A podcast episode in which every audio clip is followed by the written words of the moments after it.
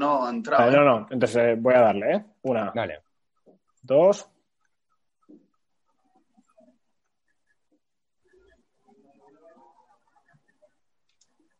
Bueno, bienvenidos señores de nuevo a la Terra Ignota. Aquí estoy Jorge Soria con los ignoteros. Y bueno, hoy me he traído una cerveza bastante especial que es- se llama 13 Guns.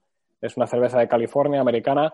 Eh, bueno, y para recordar un poco los saludos de los tre- 13 disparos de cañón eh, típicos de esta tierra o de esa tierra. Y hoy tenemos, es una IPA, ya os diré qué tal está. Y hoy tenemos un invitado muy especial que es Jesús, también conocido como el normal y que es especialmente famoso por ser probablemente la única persona normal en toda la red social llamada Twitter. Jesús, preséntate. Bueno, pues buenas tardes, noches a todos. Eh, encantado de estar aquí con vosotros. Y nada, eh, tengo 35 años, soy padre de familia numerosa, tengo cuatro hijos. Y nada, eh, aquí estamos. Yo me, me habéis pillado un poco así de improviso. eh, tenía solamente eh, Mau en la nevera, muy, muy normal. Pero bueno, para darle un poquito más de, de rollo a esto, he encontrado una por ahí que compré para Navidades, me quedaba una. Una Una no, una 1009. mil no. Eso es una cosa bastante reserva.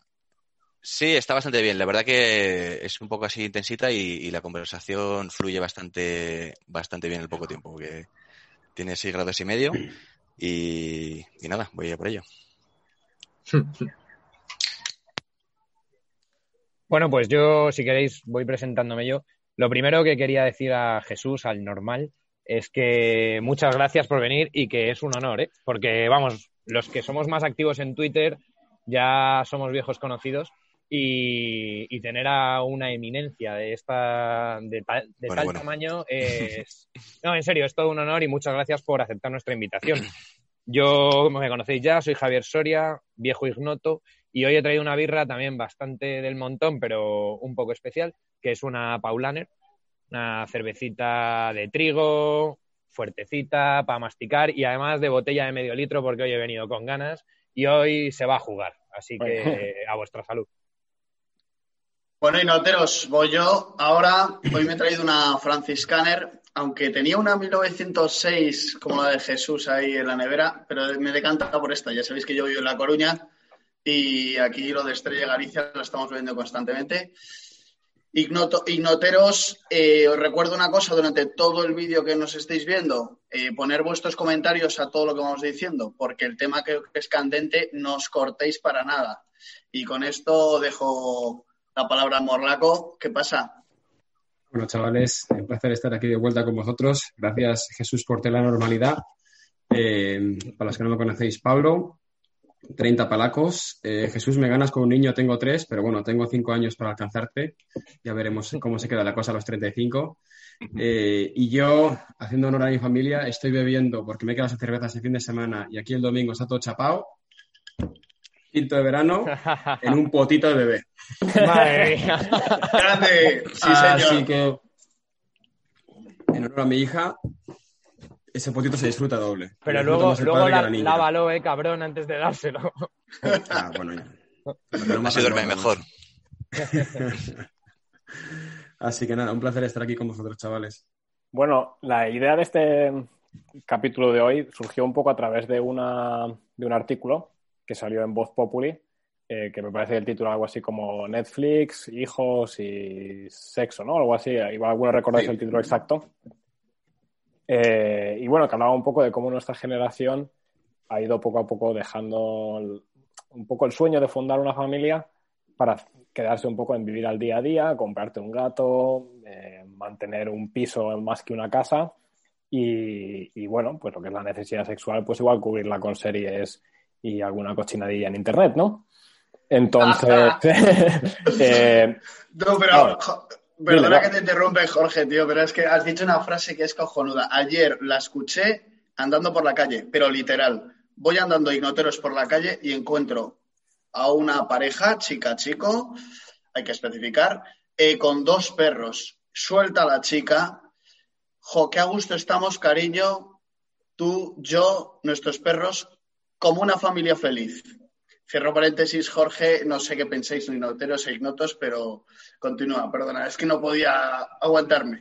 No, no, creo que es un ejemplo efectivamente de esto.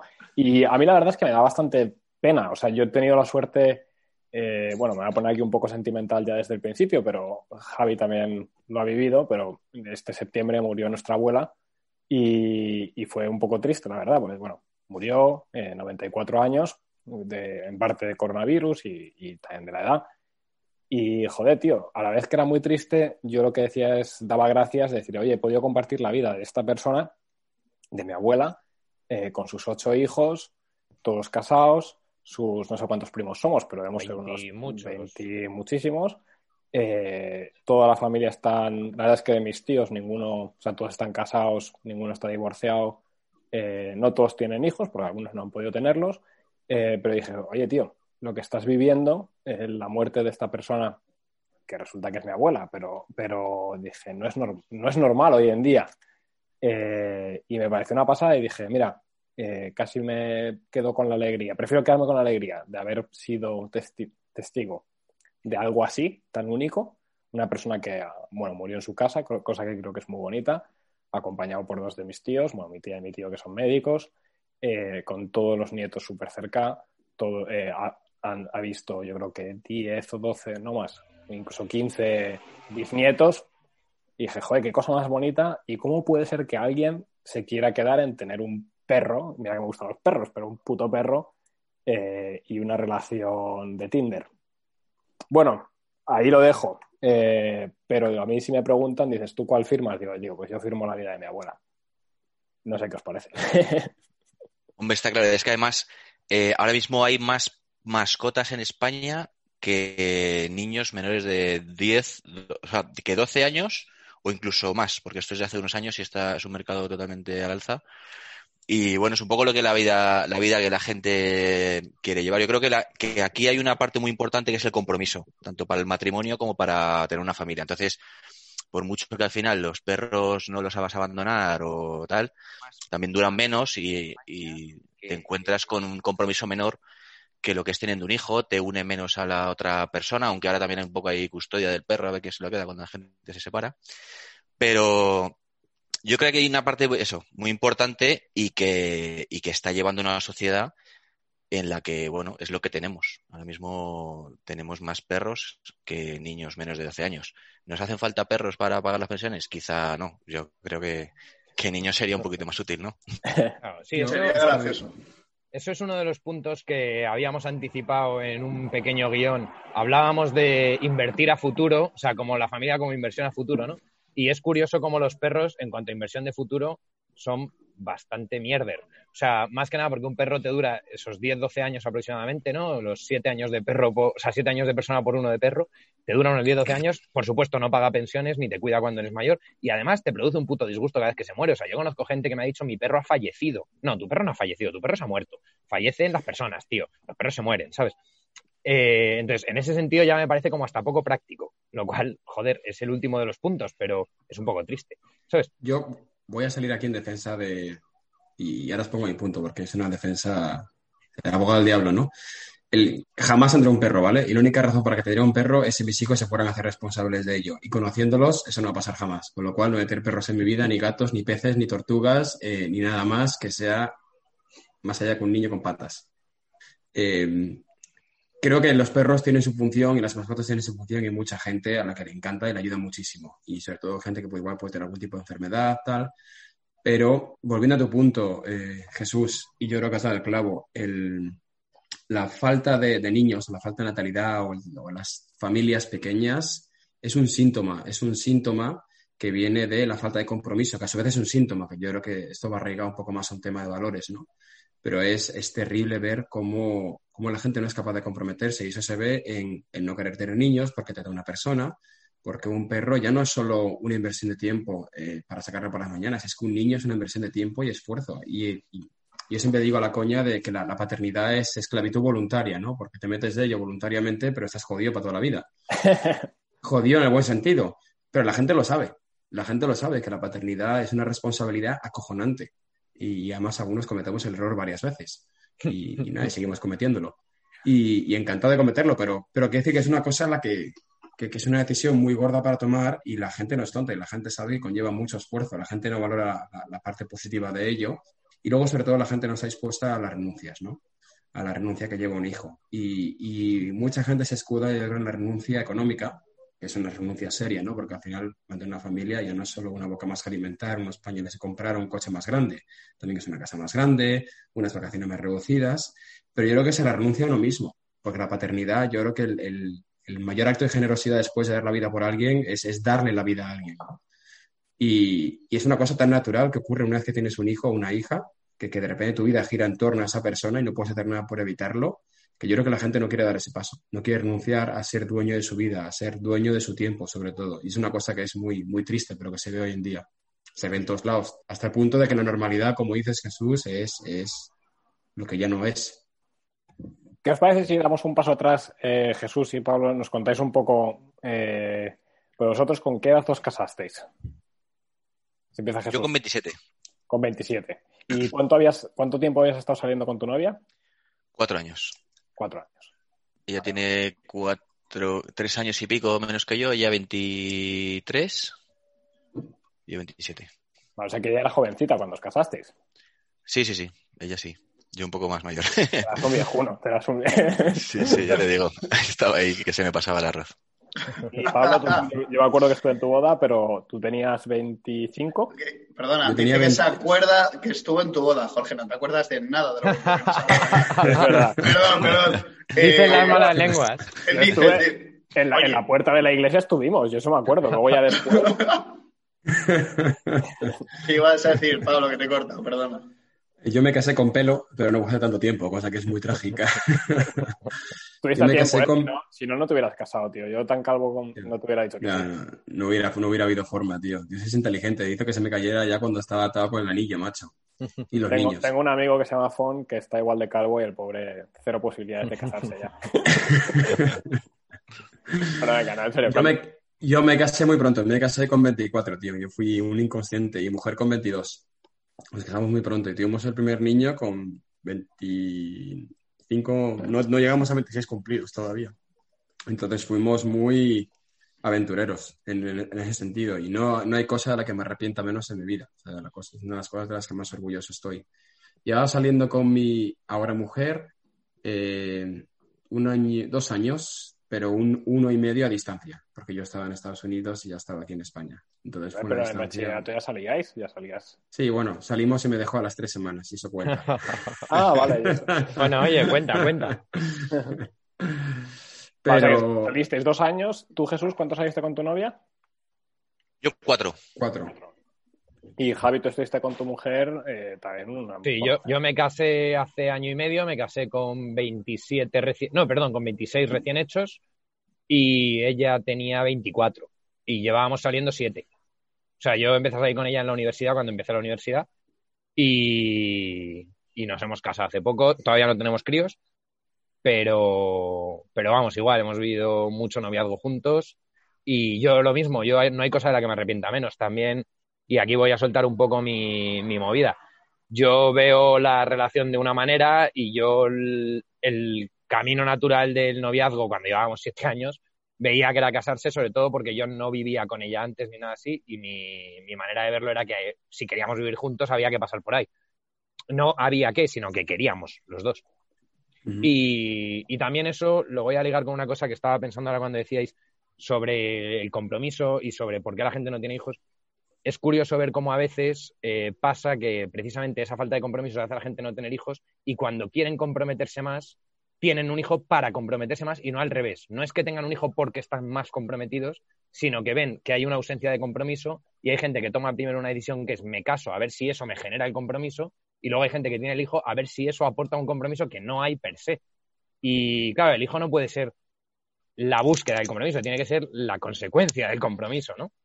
Y eso yo también lo he visto en muchas parejas que a lo mejor se casan en un momento un poco de crisis, que a lo mejor llevan un par de años y empieza la cosa a ir mal y de repente dicen, venga, pues nos casamos. Y dices, joder, eso no te lo va a arreglar, tío, ¿sabes? Y yo creo que eso también tiene bastante que ver. Entonces, bueno, yo, o sea, yo como todavía no tengo hijos, mi experiencia va más por la parte del noviazgo y eso. Yo creo que es importante un noviazgo donde te conoces bien, donde eh, ves cosas de la otra persona, ese tipo de cosas que luego viviendo se notan, los que vivís con vuestra mujer lo sabéis, eh, la caca de nadie huele bien, ¿sabes? O sea, a nadie le huele bien la caca. Y, mejor sí. eh, bueno, la tuya no sé, la mía es que no caga directamente. No, pero. no, pero bueno, que esas cosas, coño, eh, vas conociéndolas, vas aprendiéndolas, no sé qué, y cuando percibes esa circunstancia es cuando te casas, y no al revés. O sea, casarte no te lo va a regalar, ¿sabes?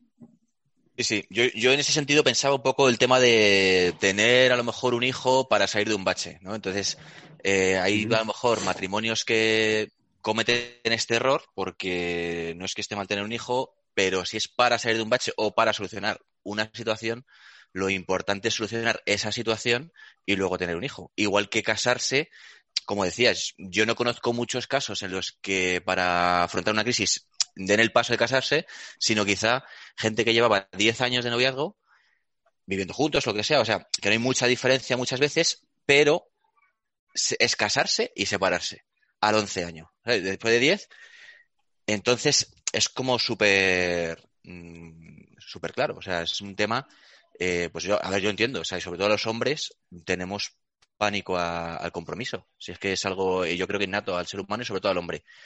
Pero por eso yo creo que es importante pues el tener un noviazgo, como, como hablaremos ahora, yo creo, ¿no? Que cuál es el punto de vista de cada uno de cómo construir esto desde los cimientos, que yo creo que es básico. O sea, que, que el matrimonio se basa mucha parte en el noviazgo que has tenido y el éxito o no, o la ruptura o no, o el, o el pasar las crisis o no. Hmm. Yo, si eh, me calláis en algún caso que me enrolle, ¿eh? No, no, no. Pero yo creo que lo que decís del noviazgo es muy interesante. Yo la verdad es que, claro, uno va teniendo 30 años y va hablando mucho con colegas y últimamente he tenido bastante, sobre todo aquí en Finlandia, pero en concreto tres colegas, tío, que estaban con- conviviendo ya con su mujer y, dos de ellos directamente me dijeron, bueno, con su mujer no, con su novia, y me decían, tío, es que, es que tengo el problema de que creo que no la quiero, creo que no es la persona que quiero, con la que quiero estar, pero coño, es que vivimos juntos, ¿sabes? Y que nos acostamos juntos todos los días, entonces, ¿qué coño hago? Y a uno en concreto le dije, mira, ¿por qué no le echas huevos y os, os separáis, o sea, seguís saliendo? Porque además eh, ella estaba súper enamorada de él y una tía guay. Y dije, pero tío, dejar de vivir juntos porque tienes el problema de que estás literalmente encoñado. O sea, como te estás acostando con ella todos los días, no te atreves a, a dejarla, pero tampoco te atreves a conocerla de verdad como persona. Entonces nunca te vas a enamorar de ella y el- lo peor que te puede pasar es que encima vais a tener un hijo o, o peor aún, que te quedas encerrado en esa relación forever. Y, este le echó huevos, me dijo, tío, pues voy a hablarlo con ellos, con ella. Dejaron de vivir juntos y ahora están felices, les va guay y yo creo que en un año se casarán. Pero tengo otro colega que le pasó lo contrario. No, no se atrevía, eh, estaba mal, como decís, y, y entonces empezaron a organizar la boda, a ver si tal, a ver si cual, y al final ni boda ni nada y lo han dejado, ¿no? Y dices, joder, pues qué fuerte, tío. Llevaban, yo le llevaban ocho años juntos estos dos. Mm, Pues claro, es muy triste, pero yo creo que si llegas a un nivel de intimidad mayor que el nivel de compromiso, eso al final pasa factura, porque la intimidad tendría que ser un reflejo del amor y del compromiso real. Si, si empiezas a intimar tanto como un matrimonio, pero no eres un matrimonio, en el fondo lo que estás haciendo es vivir juntos una, una mentira, ¿no? No sé qué os parece esto. Me parece muy interesante el, el intimidad versus compromiso.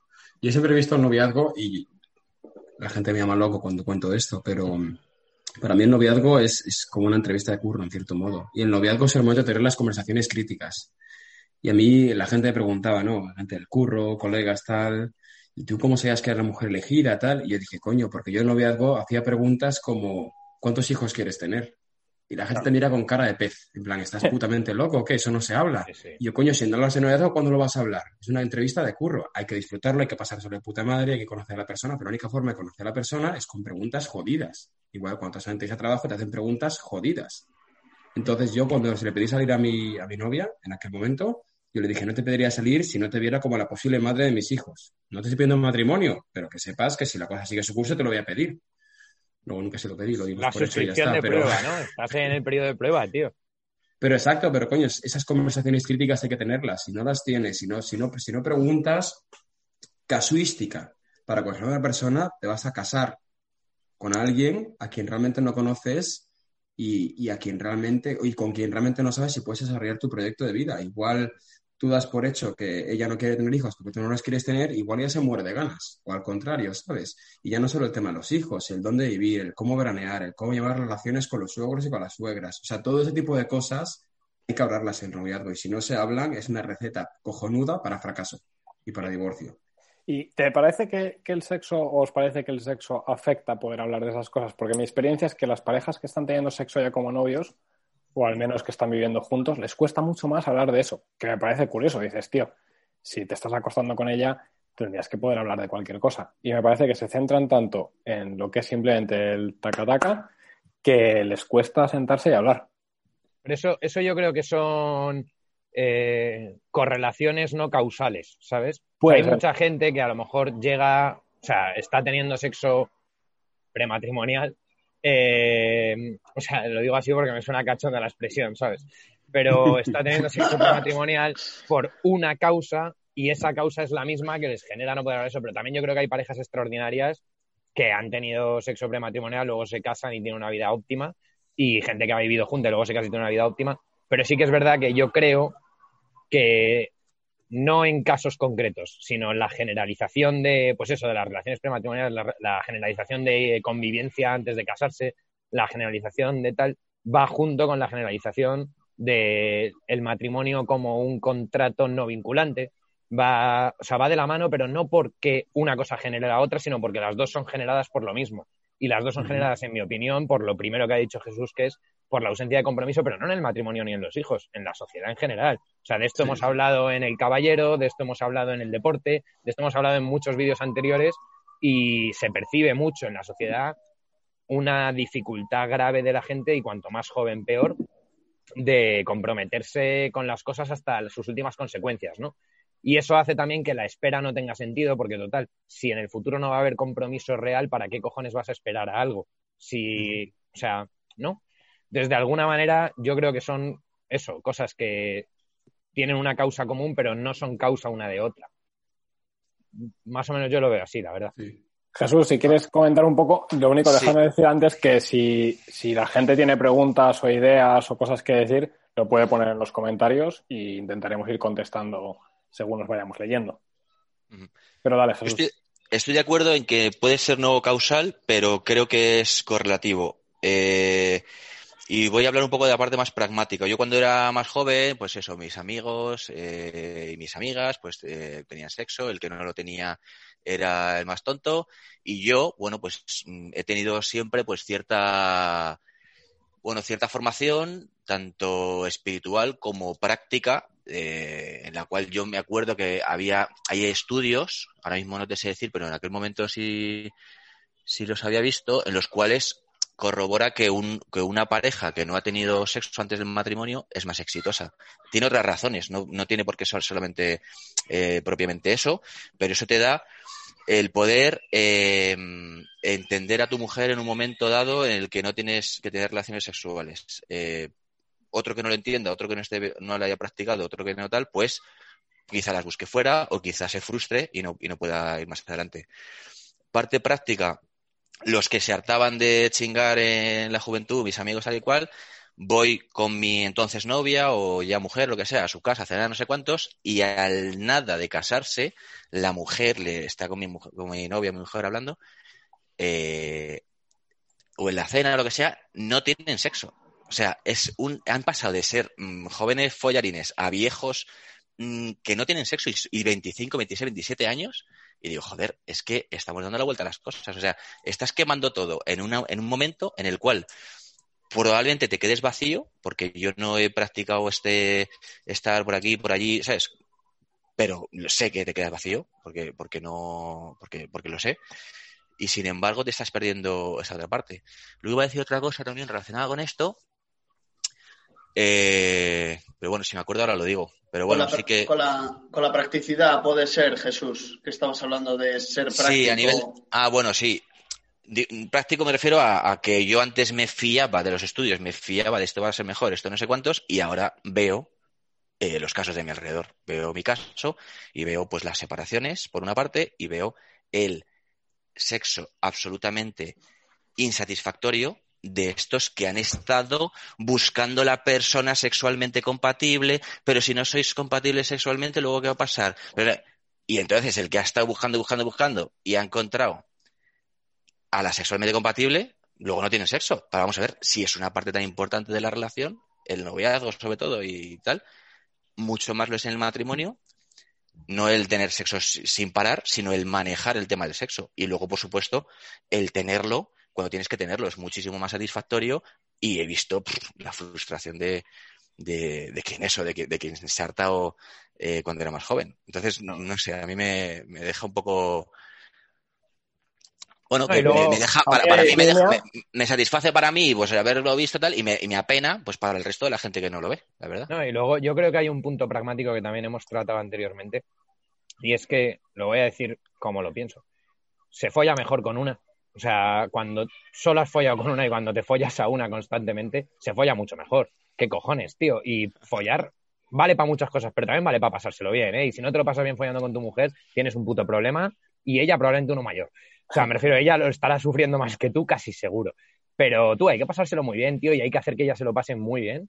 Y eso solo se consigue conociéndose bien eh, y queriéndose también, porque también cuando uno folla no solamente está haciendo un acto mecánico que todos conocemos, sino que también está diciendo un montón de cosas y tal. Y cuanto mejor conoces a la correspondiente, eh, aquello funciona mucho mejor, ¿sabes? Y, y se pueden hacer auténticas maravillas.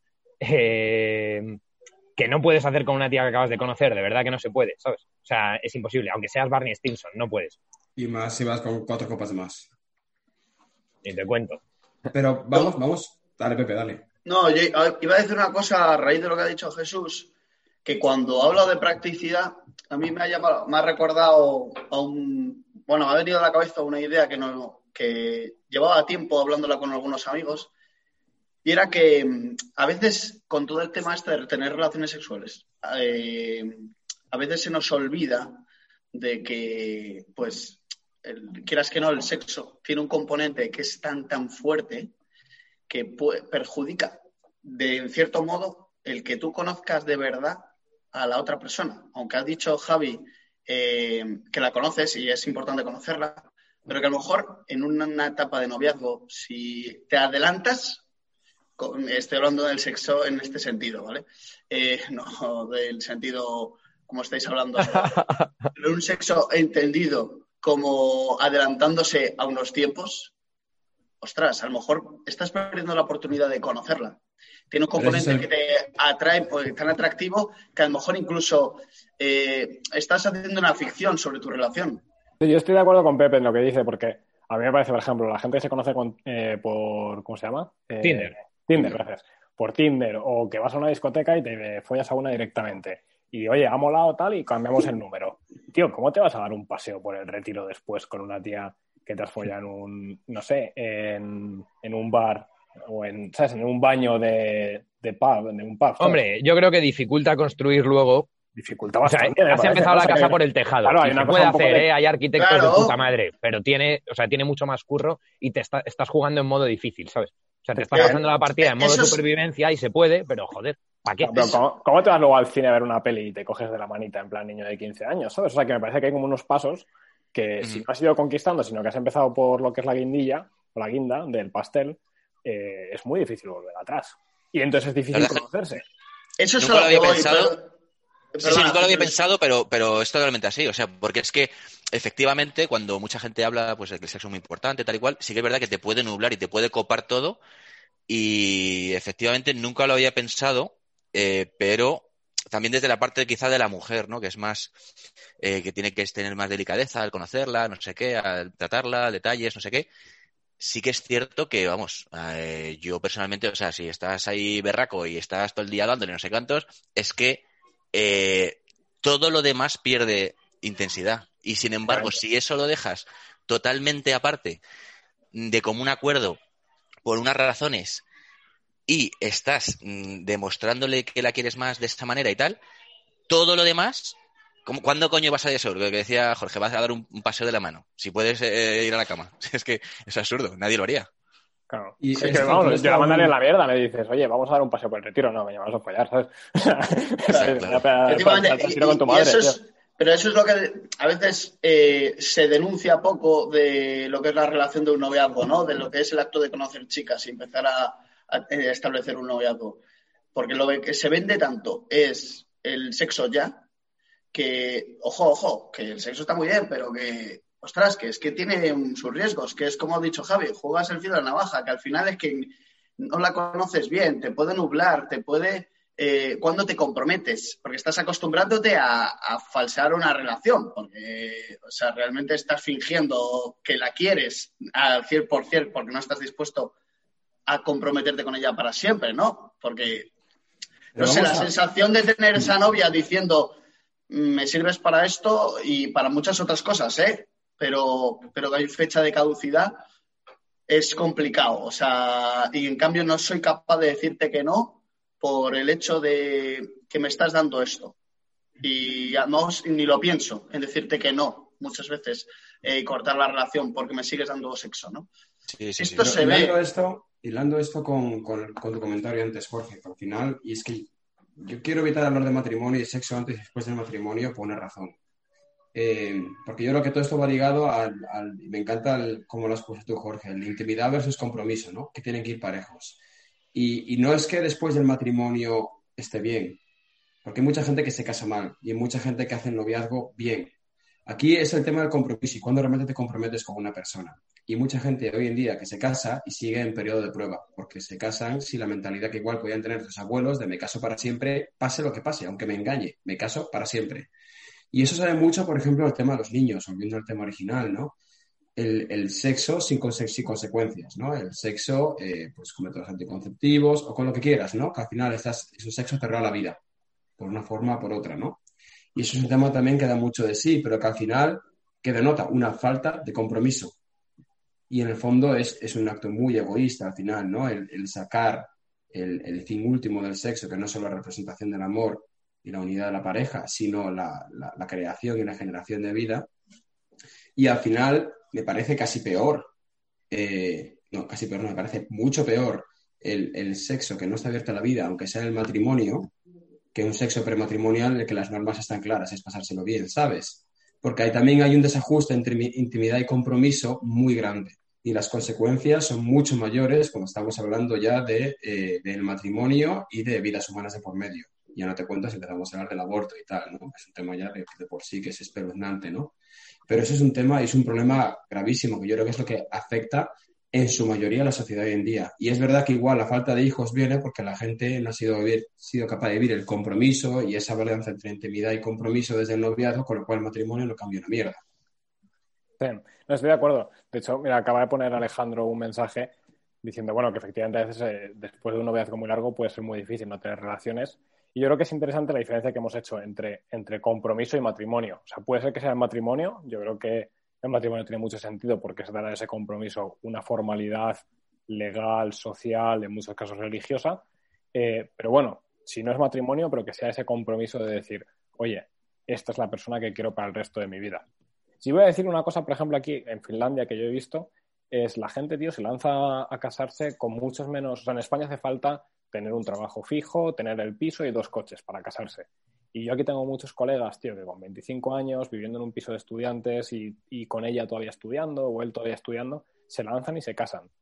Y yo animaría en ese sentido, decir en España, tío, no hace falta tener la boda de tu vida, no hace falta tener un Cadillac aparcado en tu boda, no hace falta tener el piso ya, eh, puedes vivir de, no sé, de alquiler, puedes arriesgarte a muchas cosas y, oye, si vienen niños, pues pide ayuda a tus padres que te darán encantados. O sea, al menos la experiencia que yo he visto es que mis padres, cuando han venido niños, mean miel.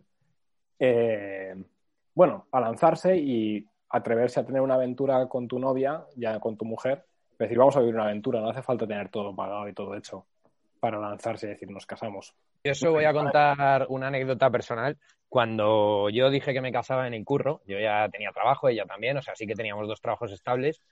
Pero bueno, tampoco entendiendo. O sea, si jefe, si estás viendo esto, me puedes pagar más.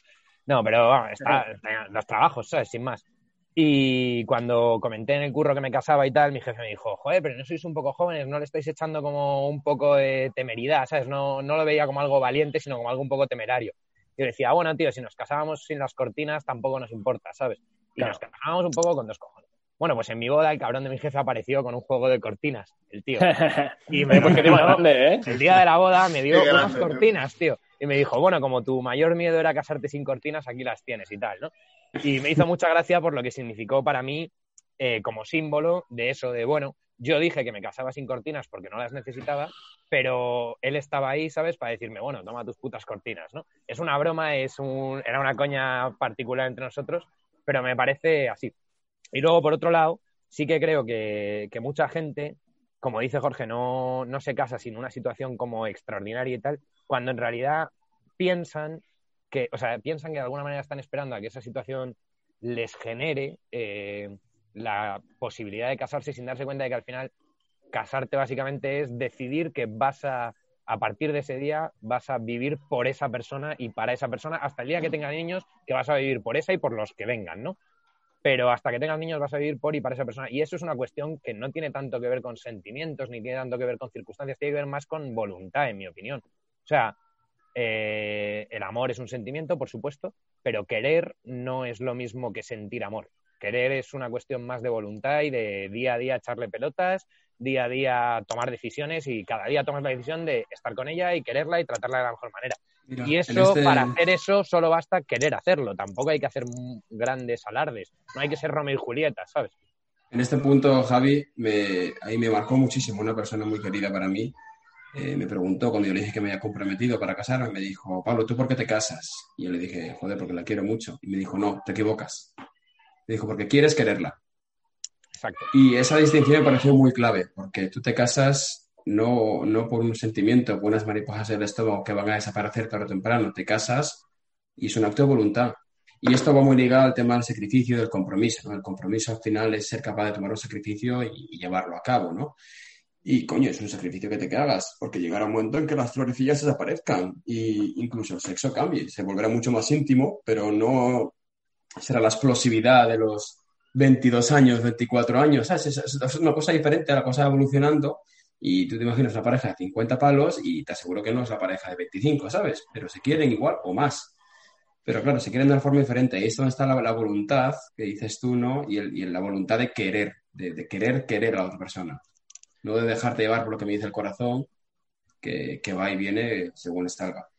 Yo, hay un tema que, a colación de lo que ha dicho Javi y estáis hablando un poco, eh, también yo lo, llamaría como, esa, aparte de esa voluntad, un objetivo vital, un sueño, ¿no? Y no sé qué opinaría Jesús un poco de este tema, que ya tiene un poco más edad que alguno de nosotros, de los que estamos aquí, yo creo, y ya está más curtido de la vida y tiene amigos, amistades más de ese entorno generacional, pero creo que se, hoy en día se nos ha vendido un modelo de vida en el que compensa casarte tarde porque es una ficción, ¿no? O sea, tú vas, llegas a los, sales de la carrera, te pones a trabajar, estás hasta que aprendes a trabajar bien y abandonas un poco, te consolidas, te dan los treinta y pico, eh, luego vas conociendo a distintas chavalas, tienes como un objetivo financiero y quizá la libertad financiera es como tu, primer, tu primera ilusión.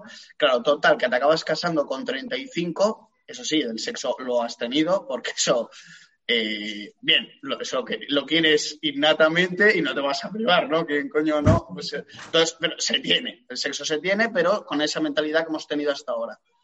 Te casas con 35 y, ojo, que te pongas a tener un hijo con 37, 38, si tienes suerte, eh, tú cuando tengas 48, tu hijo tiene 10 años. Eh, la adolescencia, tu hijo, tú ya tienes 53.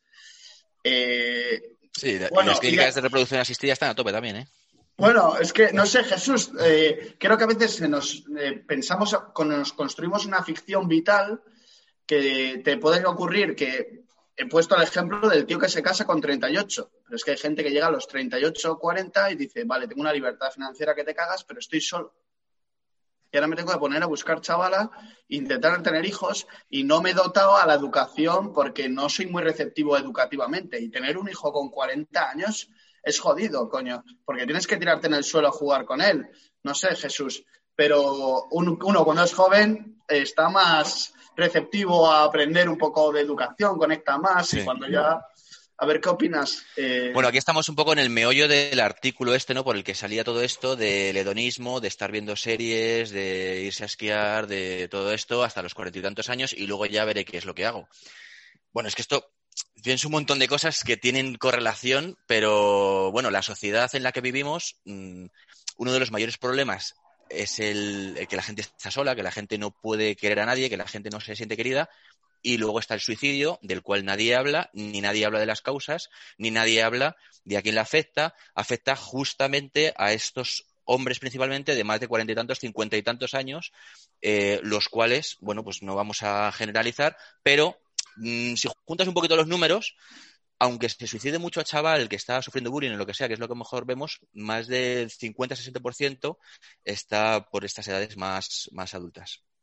Y entonces, bueno, ya esto daría para 50.000 tesis, no de nosotros, sino de cualquiera que pueda estudiarlo, que nadie, nadie se mete a tocarlo, pues por, por cierto miedo a, a, levantar la liebre, pero bueno, se están suicidando el doble de personas que accidentes de tráfico hay, con todas las campañas que hay, cero absoluto para prevenir el suicidio. Pero bueno, por otra parte, eh, volviendo un poco también a mi, a mi, parte personal, yo quizás soy como muy aventurero, ¿vale? Pues por mi, por mi filosofía de vida, eh, que puse fecha de boda sin tener trabajo, terminando el proyecto final de carrera, eh, y a mí me va de puta madre. O sea, a mí me va muy bien tirándome a la piscina y viviendo esta vida de aventura eh, a veces de adrenalina pura y a veces de menos y cuando tengo menos mmm, siento que estoy poco vivo, ¿vale? Cuando, cuando tengo, también hablamos esto de, de, esta parte hedonista de ver series, no sé qué. Sí, yo lo deseo, no voy a negar que lo deseo, eh, que podía desear algún día un confinamiento solo, ¿vale? Bueno, yo, esa gente estaba sola y probablemente se pueda querer pegar un tiro. Bueno, algún yo día solo. Eso es, justo, ese es el punto, algún día. ¿Por qué? Porque un confinamiento solo, completamente, o una vida en general solo, es una mierda para mí. Eh, el deseo momentáneo sí está, pero es que queremos ese placer inmediato, queremos todo esto y luego postergamos otras cosas para, para el futuro. Y entonces la sociedad eh, lo que tiene es un infantilismo, ¿no? De, del decir, oye, venga, pues sí, pues estas series, estos perritos, estos viajes, esos no sé qué, esto salir, y la gente, pues no sale cuando tiene que salir, 18, 20, 23 años, tal, y está saliendo a los 40, 40 y tantos. Yo me acuerdo cuando tenía 20 y pocos, pues eso, veías a los de 30 y dices, me cago en la puta, este es un bar de viejos, de cojones. ¿Qué ves, coño eh? hacemos aquí? Vas llegando y dices, coño, que ahora yo voy sobrando. Bueno, tienes que saber también un poco cuando sobras, o sea, quiero decir, no puedes, no, no es, no, no es que no puedas salir nunca, pero ya estar ahí, fiesta, fiesta, fiesta, fiesta, que yo no perdiera un fin de durante bastantes años. Eh, hay gente que a los 40, 40 y tantos está un poco en ese modo de vida. Y dices, joder, mm, esto quizá es una sensación, o sea, es una sociedad infantilizada que no se le ha eh, que no se le ha dicho la verdad. Sí, no sé si acordáis de la película de Borja Mari y Pocholo, Pocholo Borja Mari, sí. pero es un poco, vivimos un poco eso hoy en día, ¿eh? eh que dices, sí. tío, hay mucho tío cuarentón o treinta y muchos, que dices, tío, es que sigues viviendo como si tuvieras 15 años, ¿sabes? Pero, Pero yo bueno. creo que los, lo más, lo más, a mí lo que más pena me da no son esos, porque ellos lo hacen por voluntad. A mí lo que, lo que me da mucha pena es eh, los que es un poco el, caso de la que escribió el artículo este, Voz Populi. Los que sí que tienen el objetivo a largo plazo de casarme, fundar una familia, tienen esa especie de, mundo idílico, el que tiene su familia, sus hijos, sus perros, su casa, su tal, pero realmente no, no, no ponen nada para sacar eso adelante. ¿Por qué? Por ese hedonismo al final, ¿no? Por esa búsqueda instantánea del placer, de la que todos hemos sido víctimas en algún momento y culpables también, obviamente, ¿no? Pero el, el sí, sí, yo en el futuro me quiero casar y tal. Y te llegan los 35 palos y no tienes novia todavía. Y si eres un hombre, pues todavía te puede salvar el, el pañuelo, pero una mujer, estás jodida ya, macho. Ya, eso, no es lo mismo un embarazo con 24 que un embarazo con 34 que un embarazo con 38, si es que lo tienes. Y no puedes llegar a más de uno o dos niños, como mucho. Entonces, es, es una cosa que al final da mucha pena. Hay mucha gente que sí quiere hacerlo, pero es un querer muy, muy débil, es un querer poco interesado, es un querer más igual por una presión familiar, igual, o por una imagen idílica que tienen de cómo sería, y nunca ponen medios para sacarlo adelante. Para cuando los ponen es demasiado tarde. Sí, yo de eso tengo una historia triste, tío, con una, una, amiga buena, una buena amiga de toda la vida, que, joder, tío, está en una relación, eh, ahora se han casado ya, hace poco, eh, pero, joder, que desde el principio decían de no tener hijos, y entonces él no quiere tener hijos, y es lo que habían hablado, pero coño, ella que ahora de repente ha cumplido 35 años, tiene muchísimas ganas de tener hijos y está viendo que todos los amigos estamos teniendo hijos, está teniendo familia Y, tío, ella llora por las esquinas de que sabe que no va a tener bebés porque con su marido han hablado que ni de coña, pero, pero de repente han cambiado sus prioridades. Y ella que quería dedicarse, me parece que al teatro, y su marido se dedica a cosas de deporte y ser muy guapos todos forever y tal, de repente ya se da cuenta y dice, tío, es que me han cambiado las prioridades y me encantaría tener un bebé como lo tienen mis amigas, como lo tienen mis primas, como lo tienen mis hermanas. Y es muy duro, tío. en ese sentido, hay un artículo muy bueno que también salió casi a la par que el que hemos empezado mencionando de María Palmero. A mí me gustó mucho, que se llama eh, Whiskas, Lexatin y Satisfyer. Y habla un poco de la historia de esa mujer, le llama Flora en su, en su artículo, el autor, y es esa mujer que de repente se encuentra con 45, 50 años, ha tomado esas decisiones vitales que la han llevado hasta ahí y se encuentra que en su despensa solo tiene whiskas para sus gatos, Lexatin para dormir por las noches y el Satisfyer, ¿no? Y, y eso yo creo que lo entronco un poco con lo que ha dicho Jesús antes de, de esos suicidios y todo eso que se producen, ¿no? Cada vez más y tal. Y esa insatisfacción, que yo creo que no solo genera esto, ¿eh? genera en general un modelo de vida en el que estamos todos inmersos en mayor o menor medida, combatiendo más o menos contra él, pero todos estamos un poco ahí y genera bastante insatisfacción, yo creo, ¿no? Y claro, esto es una cosa un momento, ¿el Satisfyer genera insatisfacción? No me Sí, no, al revés. El Satisfyer, el Satisfyer precisamente te lo compras porque estás insatisfecho, ¿sabes? Por eso es un Satisfyer. O sea, igual que el consolador es lo que te consuela, ¿no? Vale, vale, pero que no funciona del todo, ¿no? Entonces, no, generalmente cuando lo necesitas es porque ya estás en el problema y no al revés. Entonces, bueno, ese, ese otro artículo buscarlo porque también está bastante chulo sobre este tema. Y yo creo que al final eso, te acaba generando esa insatisfacción que te lleva a buscar, que también lo hemos hablado alguna vez, esa especie de sustitutivos, pero que siempre son cutres, ¿sabes? O sea, un Satisfyer no lo sé porque no lo puedo probar eh, morfológicamente hablando, no soy capaz, pero estoy seguro que no es lo mismo, ¿sabes? Sí, yo diría que probablemente un Satisfyer estas cosas son al sexo lo que un hijo es a un perro, ¿sabes? O un perro es a un hijo. Más bien, eso. Es, es decir, mira, pues a todos nos gustan los perros, imagino que a todas les gustan los Satisfyers, pero es que te estás quedando con un 10% de la realidad. Estás aquí y puedes llegar aquí, ¿sabes? Justo. Y yo creo que es lo que podemos hablar una cosa que es el tema de eh, sexo versus hacer el amor. No sé si me explico, pero decir, o sea, el cariño y lo que es el amor contra el simplemente pues la cosa física de que podrías decir el masturbarse entre dos. Pero Jorge, yo creo que Jesús antes tenía una cosa que iba a decir. Justo, sí. Me has pillado. Justo, que no quería, no quería evitar el tema espinoso, pero en esta parte antes que has hablado de, esta chica que luego quería tener un hijo, que habían hablado de, que al principio no, tal.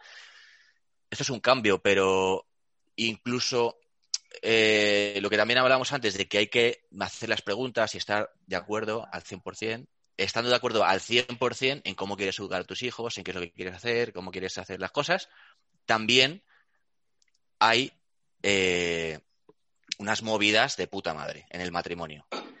Y es muy duro estando con una alma gemela supuestamente o un alguien, pues eso, ahora mismo ves en Twitter que es eh, imposible encontrar una trad wife o, algo similar donde está match, tal. Bueno, es eh, una mujer, ¿vale? Entonces, desde el momento en que es una mujer eh, y tú eres un hombre, pues vas a tener las movidas, es muy complicado.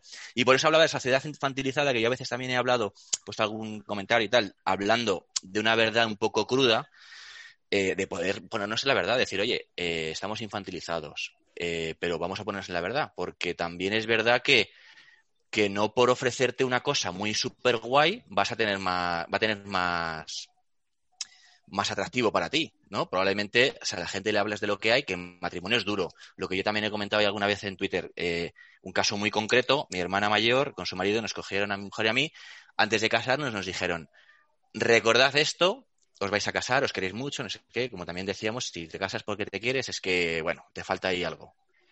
Recordad, os vais a querer separar de aquí a un año. Eso que lo tengáis clarísimo. Y los dos aquí con cara aquí de tortolitos o lo que sea, eh, bueno, pues efectivamente, efectivamente, eh, hay movidas, hay movidas de decir, a tomar por culo. O sea, si no tienes tú ahí algo más que un la quiero mucho, no sé qué, porque la quiero mucho, el amor, ¿no? Dicen que como sentimiento, pues dura dos, tres años y se acaba el amor. Luego está esa también, ese, ese quererse, ese amarse, voluntad, eh, que se trabaja, se trabaja día a día y es importante, pues todo esto que hemos hablado es muy importante que esté todo junto para poder querer a esa persona de esta manera. Porque si no la quieres para chingar o porque la quieres mucho y estás enchochado y eso se pasa todo, ¿sabes? Y eso, Sí, Jesús, yo a veces- o sea, tú has vivido eso, perdona, dices, eh, en menos de un año te quieres separar y tú has vivido eso haciendo las cosas bien. Imagínate si no las haces bien, colega.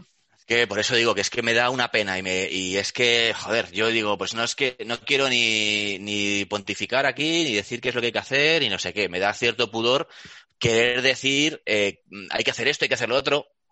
Yo hablo desde la pena porque se está perdiendo esto. Ya está. No, no eso, no chinguéis, no no sé qué, no tal. Pues mira, si tenéis mm, oportunidad, pues a mí me va muy bien. Eh, yo tengo muchísimas experiencias alrededor de bien, de mal, y si hacemos unos porcentajes, pues mira, el éxito está por esta vía, que no es fácil, es más difícil, sí, es a medio plazo, sí, no es inmediato, no, no es, no es placer inmediato, no, pero es que la vida, pues bueno, eh, al final es un poco eso. Yo Oye, creo que es pero- un poco. ah, dale, dale, Pepe, perdón. No, una cosa, Jesús, que me ha gustado mucho y yo creo que además creo que es más fácil proponerse como sueño en la vida el hecho de formar una familia bien que, que llegar a aspirar profesionalmente lo más alto, ¿no? Que es lo que a veces uno de los principales impedimentos que, impedimentos que suele haber para que uno o decida con establecer una familia, ¿no? O profesionalmente, el tema de la profesional o el tema quizá de tener muchas experiencias, viajar mucho, conocer cosas nuevas, sería el otro punto. ¿no? Ojo, ojo, Yo creo que es un tema- engaño. Yo creo que es un engaño tanto como la, el, el- principalmente en la mujer, eh, esa, sati- o sea, esa re- eh, ¿cómo se dice? Que se reali- esa realización en el trabajo. Eh, Entonces una mujer sale de su casa, va a la recepción en la que trabaja y la mujer que le cuida a los niños y se los cría se está realizando porque está trabajando, mientras ella está trabajando. Tiene que llamarse trabajar para realizarte eh, y tú criar a tu familia, a tus hijos, conocerlos, no llegar a las 8 de la tarde y la chica que te los ha recogido el colegio es la única que les conoce realmente y la que ha hecho el deber. En fin, eso nos han engañado. Han engañado a la mujer y, y Sí, es la primera que sí. se tiene que dar cuenta del engaño. Y luego, Sí. por ende, a toda la sociedad, pues de esto, de me tengo que dar placer, tengo que viajar, tengo que vivir y, y- o, o incluso tengo que... También Que- en eso yo creo que han engañado mucho, macho, una, una expresión que me, me crispa absolutamente y creo que es como uno de los grandes, una de las grandes mentiras de todo esto. Hablan de la crisis de los 40, que parece que, que es impepinable, que con 40 palos o tú te vas a follar a la secretaria o ella va de repente a decidir que quiere viajar a Grecia, vayas tú o no vayas, y de repente tu mujer se va a ir a Grecia porque ha pasado en mil películas y en Grecia va a conocer a un maromo de metro noventa islandés que se dedica a hacer viajes en barco y se lo va a cepillar, tío, porque eso es así, porque con 40 años todos queremos hacer eso.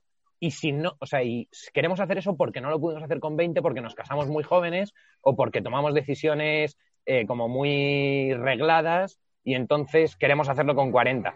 Y ese miedo yo lo percibo en mis colegas, o sea, muchos de mis colegas me dicen, bueno, es que lo que no haga ahora eh, lo voy a querer hacer luego y si estoy casado no voy a poder, entonces o me voy a quedar insatisfecho porque no lo he hecho o lo voy a hacer a expensas de que a mi mujer le parezca mal. Y digo, pero ¿por qué cojones te va a pasar eso? A mí espero y estoy construyendo desde hoy para que con 40 años, cuando me apetezca irme a Grecia, lo que voy a hacer es coger a mis hijos, dárselo a los abuelos, eh, pillarme un billete a Grecia, irme con mi mujer y hincharme, pero hincharme con 40 años y recordar cuando tenía 20, lo que pasa que cansándome mucho más pronto. Pero espero hacer eso, ¿no? Pero yo creo que esos son como miedos que nos han ido metiendo. Yo ahí también tengo mucha tirria a todo el rollo Hollywood, a todo el rollo de las series, a todo tal, porque creo que nos han creado ciertos estereotipos que parece que vas a estar insatisfecho si no quemas ahora todas esas, eh, no sé, experiencias, etapas, llámalo como quieras. Pero eso es el mundo y eso es la sociedad en la que vivimos ahora y, aquí yo creo que hay, un, hay, un, hay una, un alma, una persona que mueve los hilos, ¿no? Que, mueve los hilos de la marioneta, que es la sociedad en la que vivimos, ¿no? Y hay unos intereses ocultos y aquí podríamos hablar de poderes ocultos y de lobbies y todas esas mierdas, ¿no? Pero que pueden estar, por ejemplo, detrás de ocultar las cifras del suicidio, que pueden estar detrás de todas las políticas de la familia, que pueden estar detrás de todo el tema de, de inmigración, del odio sexual, todos estos, todos estos temas tan conflictivos que al final en las medios de comunicación suele tener ciertos sesgos, ¿no? Y hay ciertos poderes que, que balancean un poquito hacia un lado y no hacia otro. Pero en el, en el tema concreto de la familia, y me toca mucho los juegos, por ejemplo, el, todo el tema del, feminismo, ¿no? Eh, primero, el hecho de que eh, la mujer no se la reconozca como profesional si no trabaja. Mi mujer, ella, está en casa y gracias a Dios puede estar en casa, nosotros estamos, pues, pues estamos por aquí de paso, digamos, y, y, mujer ha un sacrificio brutal para que yo, digamos, sea un poco el que lleva la carrera adelante profesional, ¿no? Pero mi mujer, te lo aseguro, trabaja el triple que yo, y esto no lo digo para quedar bien. O sea, yo todo llevar las cargas se lleva ella en casa y yo estaré llorando por las puntas esquinas. Y eso la sociedad Cabrón, no tú estás aquí haciendo un podcast y ella estará cuidando a los niños. Di- Literalmente, yo estoy yendo aquí los orcos matando a mi pobre mujer, ¿sabes? Es que mi mujer- Oímos, oímos los gritos de fondo, ¿eh? Ha, ha salido, ha salido uno de tus hijos por ahí en Sí. pantalla, están captados ya. Algunos, luego. algunos, algunos vais a pillar esta coña, pero es que te voy a contarla porque es que pareció épica. Sábado por la tarde, entra mi mujer en el cuarto, estábamos en el cuarto en el momento de la siesta y se despierta uno. Y mi mujer me mira y dice, Pablo, se oyen los tambores. En la oscuridad. Para los que seáis fan de Señor de los Anillos entenderé. Sí. Están a las puertas, no hay esperanza. Sí. Señor de los Anillos. Sí, Jorge, di. A mí me molaría entrar en dos temas. Uno es, ya que hemos hablado bastante de noviazgo, o sea, yo creo que lo que ha dicho Jesús antes es muy importante. Eh, puedes elegir un poco entre placer ahora o eh, buena vida a largo plazo. Y yo creo que a, a mí mi madre me repetía todo el puto día, tío, lo que, lo que, el que alguien, ¿cómo es? El que alguien, El que, algo, el que algo quiere, algo le cuesta. Mira que me lo repetía y ni me sale. Pero eso y cuando que- seas padre comerás huevo. Era como, no sé, hay una escuela de madres donde se aprenden esas frases. Pero, pero el caso es que yo creo que si quieres de verdad tener una buena vida, en el sentido amplio de la palabra, decir, una buena vida, tío, con unos buenos hijos, una buena familia, eso se trabaja día a día. Es como tener, no sé, como ser bueno en un deporte. Oye, a mí me mola la escalada, pero tío, si quieres escalar bien, te toca currar. No es simplemente voy con colegas y me lo paso bien escalando. Igual con el fútbol, no es juego al fútbol en el recreo, no, no, tío. Tú te plantas ahí a las 7 de la mañana con lluvia y practicas penaltis o practicas saques de puerta, lo que sea. Entonces, yo creo que con el noviazgo pasa un poco lo mismo. Y, y yo lo que he visto en Twitter, tío, es mucha gente que le cuesta mogollón encontrar su trad wife, como decía antes Jesús, o encontrar una piba. Y digo, tío, a mí no me parece tan difícil, entiendo que es jodido, pero coño, es cuestión de trabajártelo tú. Entonces, ¿qué os parece eso? Eh, un poco como para abrir un tema, ¿qué hacer para ser el cuñado de la vida que dices, tío, es que eres el novio perfecto para tu novia, para su madre, o sea, para decir, este es mi yerno, sería, para sus hermanos, decir, quiero que este sea mi cuñado, y, y para mis hijos en el futuro. ¿Qué os parece eso como tema? O sea, decir, cómo trabajarse uno mismo, es decir, estar completo yo para tener algo que ofrecer. No sé si me he explicado. De hecho. Jorge, te has explicado muy bien y hay varios comentarios de Getro en el chat sobre eso, precisamente, recomendando el, que es muy importante buscarse una buena persona para que te ayude además a controlar el impulso sexual, matiza, o sea, que porque tienes que entrenarte para el matrimonio y que efectivamente no toda la vida matrimonial es sexo, sino que hay momentos que de luz y eso, momentos perdón, de oscuridad. Me Perdón. dejó loco, perdón que vuelva a entrar yo mismo, pero me dejó loco hace poco, de hecho, en la boda de Javi. Un primo mío, eh, estábamos ahí tomando cervezas y tal, y, y me dijo, joder, lo peor de todo es que está, estábamos ahí ya al final de la boda. Me dice, es que coño, yo ahora vuelvo a casa y no puedo mojar porque mi mujer está de cuatro o cinco meses. Dice, coño, es que noto la cabeza del niño. Entonces nos empezamos a reír. pero Joder, decía, bueno, loco, tú, perdón, perdón que sea tan explícito, pero, pero tú, decía, decía, oye, que de verdad que yo sé que de aquí a, a cuatro meses que nazca su hijo, eh, que nació y que es un niño genial, dice, yo no puedo acostarme con mi mujer, es que, es que tiene un bebé dentro del estómago, ¿sabes? Y dice, y, y gracias a Dios, pues porque yo he practicado estas cosas y sé que, oye, que la tengo que querer y es- expresar mi sexualidad y mi necesidad sexual a base de darle cariño de otro modo. O sea, que no todo puede ser el sexo. Yo creo eso, o lo aprendes en el noviazgo, o si estás acostumbrado a ser un fuckboy de Tinder, eh, es que a la primera que tu mujer necesite un poco más de seguridad, Yo eso, Jorge, perdona, eh, una de las cosas que pienso para ser ese novio o ese yerno o ese cuñado o ese eh, novio de tu amiga que a las amigas le gusta, lo primero sobre todo es ser un tío honesto y ser un tío bastante sincero, que vas bastante de frente, o sea, no, no ir con esas medias vueltas que muchas veces se ven y no jugar a juegos absurdos de ligoteo ridículo, ¿sabes? En plan de hago esta estrategia para ligar, tal, que eso también creo que lo hemos hablado alguna vez, de hago esto y entonces ella piensa esto y entonces tal, y así me la ligo y entonces yo la consigo tal, porque eso se cae. Eso dura lo que dura, tío. Eso no, no puedes mantenerlo a largo plazo. Entonces hay que ser bastante honesto, hay que ser bastante transparente. Y luego yo creo que también es bastante importante, y esto, incels que nos veis, aprendeoslo, eh, lo importante no es sacarse novia, lo importante es que esa tía, esa, ella con nombre y apellido, sea tu novia. O sea, no es una novia en plan abstracto y cualquier tía me vale, no, tiene que ser ella, ¿sabes? Entonces, el que va con prisa por sacarse novia, el que, como a mí me gustaba decir antiguamente, tenía una amiga que la pobrecilla le iba muy mal en el amor y me decía, es que busco mi príncipe azul. Y digo, pues tía, deja de besar sapos. O sea, estás jodida, ¿sabes? Entonces, no basta con besar muchos sapos a ver cuándo llega, tío. Eh, tiene que ser ella, ¿sabes? Y tienes que buscar una tía y esforzarte con esa tía. No vale ir lanzando. O sea, pues sí, hombre, supongo que si lanzas 47 flechas, alguna da en la diana. Pero coño, no es mejor ver la diana primero y luego apuntar y disparar, ¿sabes? Entonces, bueno, y también a mucha gente yo creo que le puede echar para atrás tener un historial demasiado largo, ¿no? Y tener un currículum excesivamente gordo. Hay gente a la que le puede echar atrás, tanto hombres como mujeres, el body count que le llaman, ¿no? A mí me jodería un poco encontrarme con que mi futura esposa tiene 47 nombres que explicar, pues tampoco sé yo. Johnny 23, el de Conair, ¿no? Bueno, Jesús, ¿qué ibas a decir?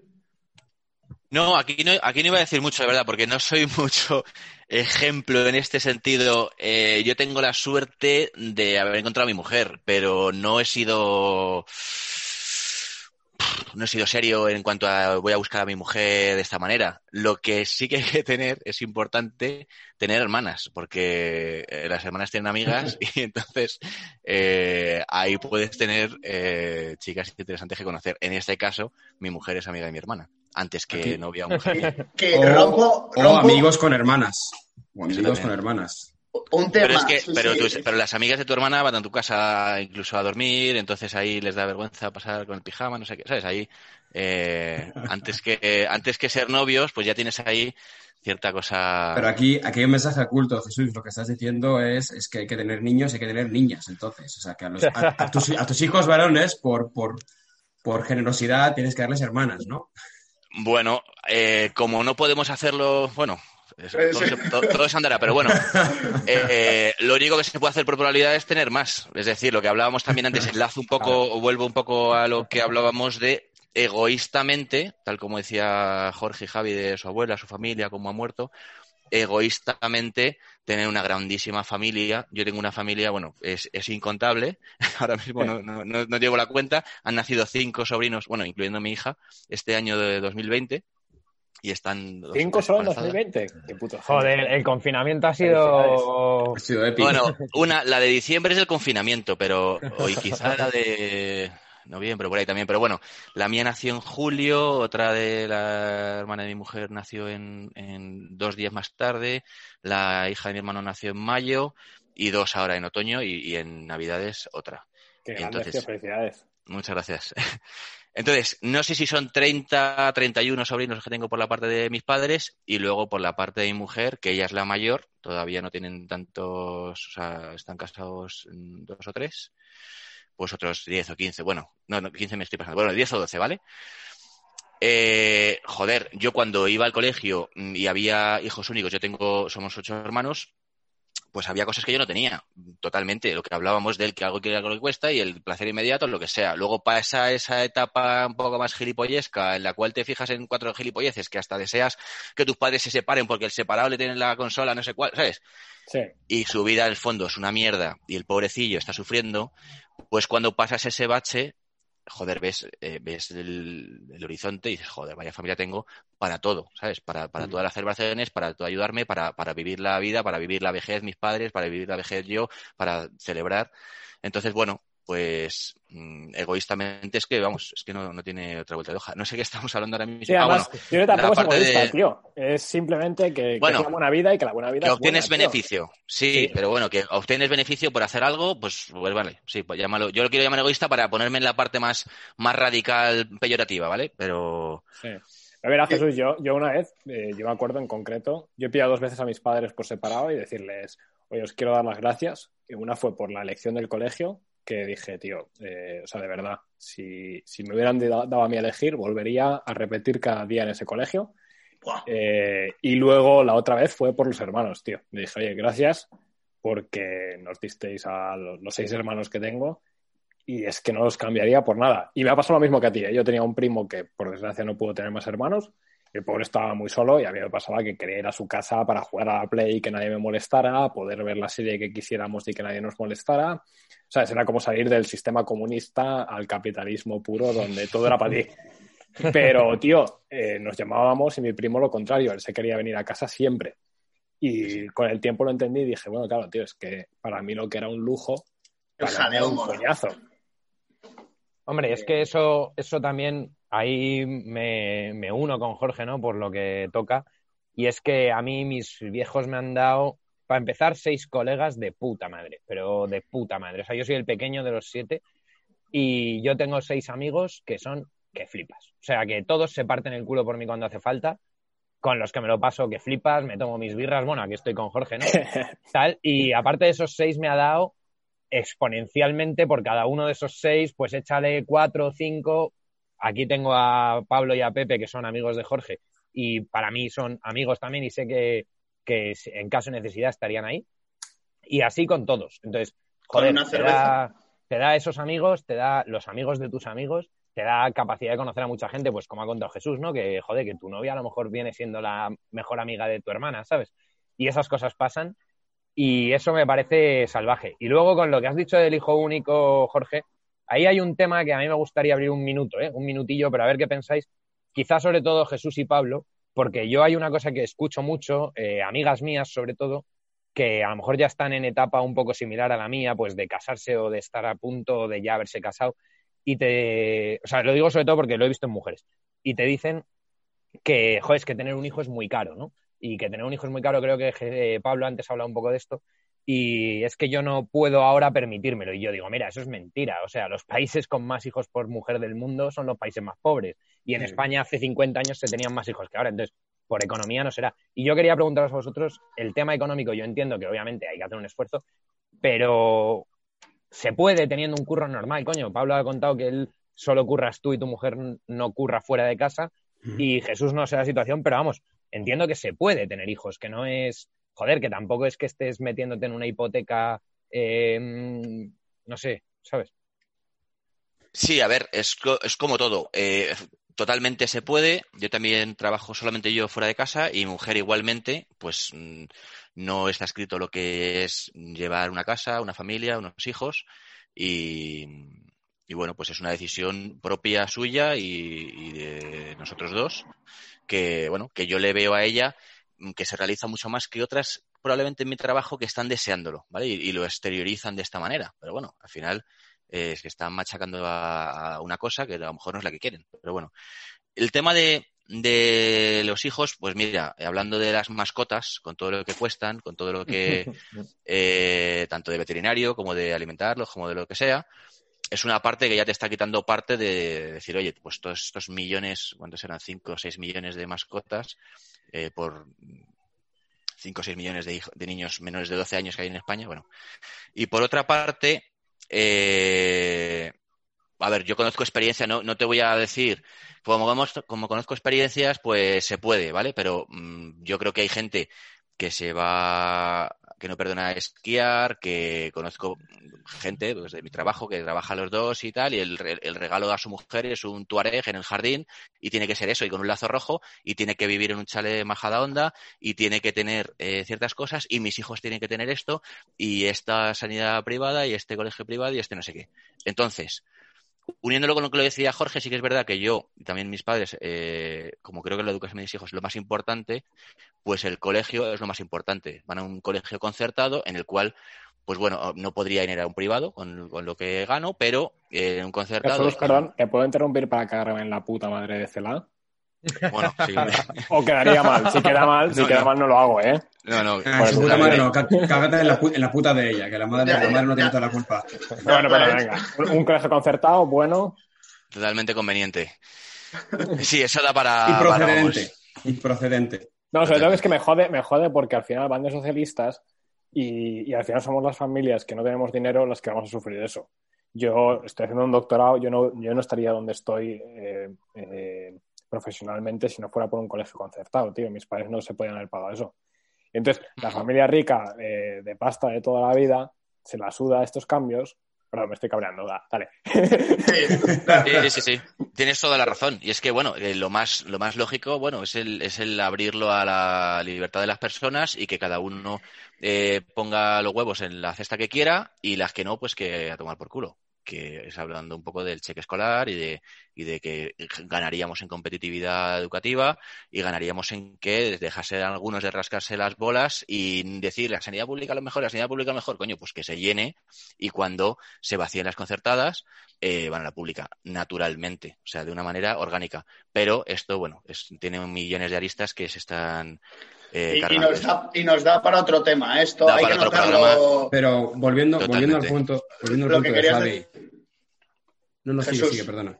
Nada, bueno, termino diciendo que eh, en esta sociedad hedonista en la que vivimos, que tanto los que no tienen hijos no los tienen para darse placer a sí mismos, como los que están casados y tienen uno o dos o se lo piensan, eh, están pensando en esta grandeza, ¿no? De darle a los hijos lo mejor, no sé cómo, darse a sí mismos estos viajes, darse esta tal pues esto nos lleva a que, a que los hijos nos descienden por esa parte, no por la parte económica, porque como ha dicho Javi, los, más, eh, los menos desarrollados tienen más hijos y cuanto más nos, desarrollamos, estamos llegando a las cotas de menor. Japón y España están en la, en la cabeza de, menor natalidad y no es por falta de, medios económicos. No con tres, ¿eh? En España.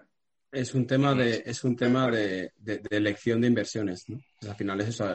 porque la gente no se guarda dinero en, el banco, la gente lo que hace es gastárselo. Entonces, tú compras un coche o tienes un hijo. Y no es tan caro, ¿eh?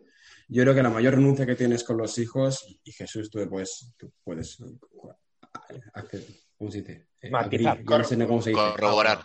Corroborar o o estar en desacuerdo, pero bueno, supongo que corroborarás, es la renuncia del tiempo. Tú te compras un coche, te compras un perro, te compras un viaje y tú eres el dueño de tu tiempo. Tienes un hijo y los pañales son caros, sí. Los colegios son caros, bastante más. La casa un poco más cara, sí. La furgo es cara, menos que el Tuareg. Pero el principal problema es el tiempo. Es una inversión de tiempo que te cagas y dejas de ser dueño de ti mismo. Que además lo decía que por ahí en los comentarios, que va con el matrimonio va liga mucho a, la entrega a tu mujer y ya no te cuentan los hijos. Porque los hijos encima no tienen uso de razón. Tu mujer te puede dejar más o menos tiempo. Los hijos no te dejan una mierda, solo cuando se duermen. Y ahí la melatonina que es clave.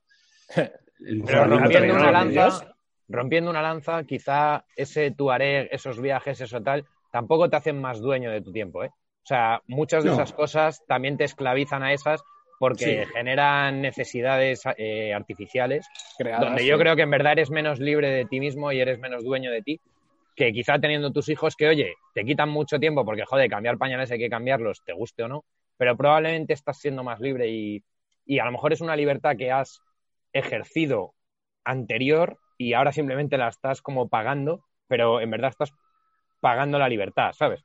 Sí, además hay mucha gente que quizá quien no tiene, hay gente que hace voluntariado, ¿no? A lo mejor que no es algo constante, sino momentáneamente para quitarse un poco, ¿no? Para devolver a la sociedad, para entonces el dar el tiempo para los otros, ya como filosofía de vida, el no querer dártelo solamente a ti, es como, no sé si mentalmente o espiritualmente muy sano para mantenerte, bueno, sano, por así decirlo, porque yo personalmente si me meto en el sillón de orejas a comerme series o play o lo que sea, no sé, siento dentro mm, algo tóxico, o sea, algo que no es mm, eh, cuando estás dándote a los demás, cuando, bueno, pues recibes internamente pues mucho más de lo que das.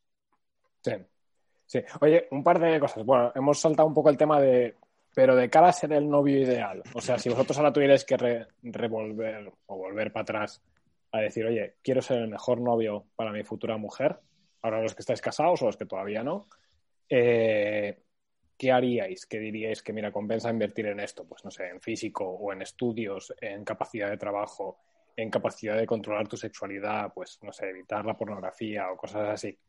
¿Qué dirías que son temas que dices, joder, eso si lo hubiera hecho mejor como novio, o mira, estoy orgulloso de haberlo hecho bien cuando estaba saliendo con mi novia, o antes? Yo creo, mi humilde respuesta, todo lo que va relacionado con la generosidad. Generosidad. Generosidad, todo lo que te va a crecer en generosidad. Entrega a otros, ya sea a tu familia, a tus amigos, al prójimo, al desconocido. Y, tú tiras una... Las virtudes al final son como una cuerda, ¿no? Y tú tiras de una y, suben todas con ella, ¿no? La generosidad va muy ligada a la, caridad, ¿no? Pero bueno, hablando de virtudes humanas, eh, yo creo que la generosidad es, una cosa que te va a garantizar... Eh, que es en realidad lo que estaba diciendo Jesús hace un minuto, de, vivir para los demás. Exacto.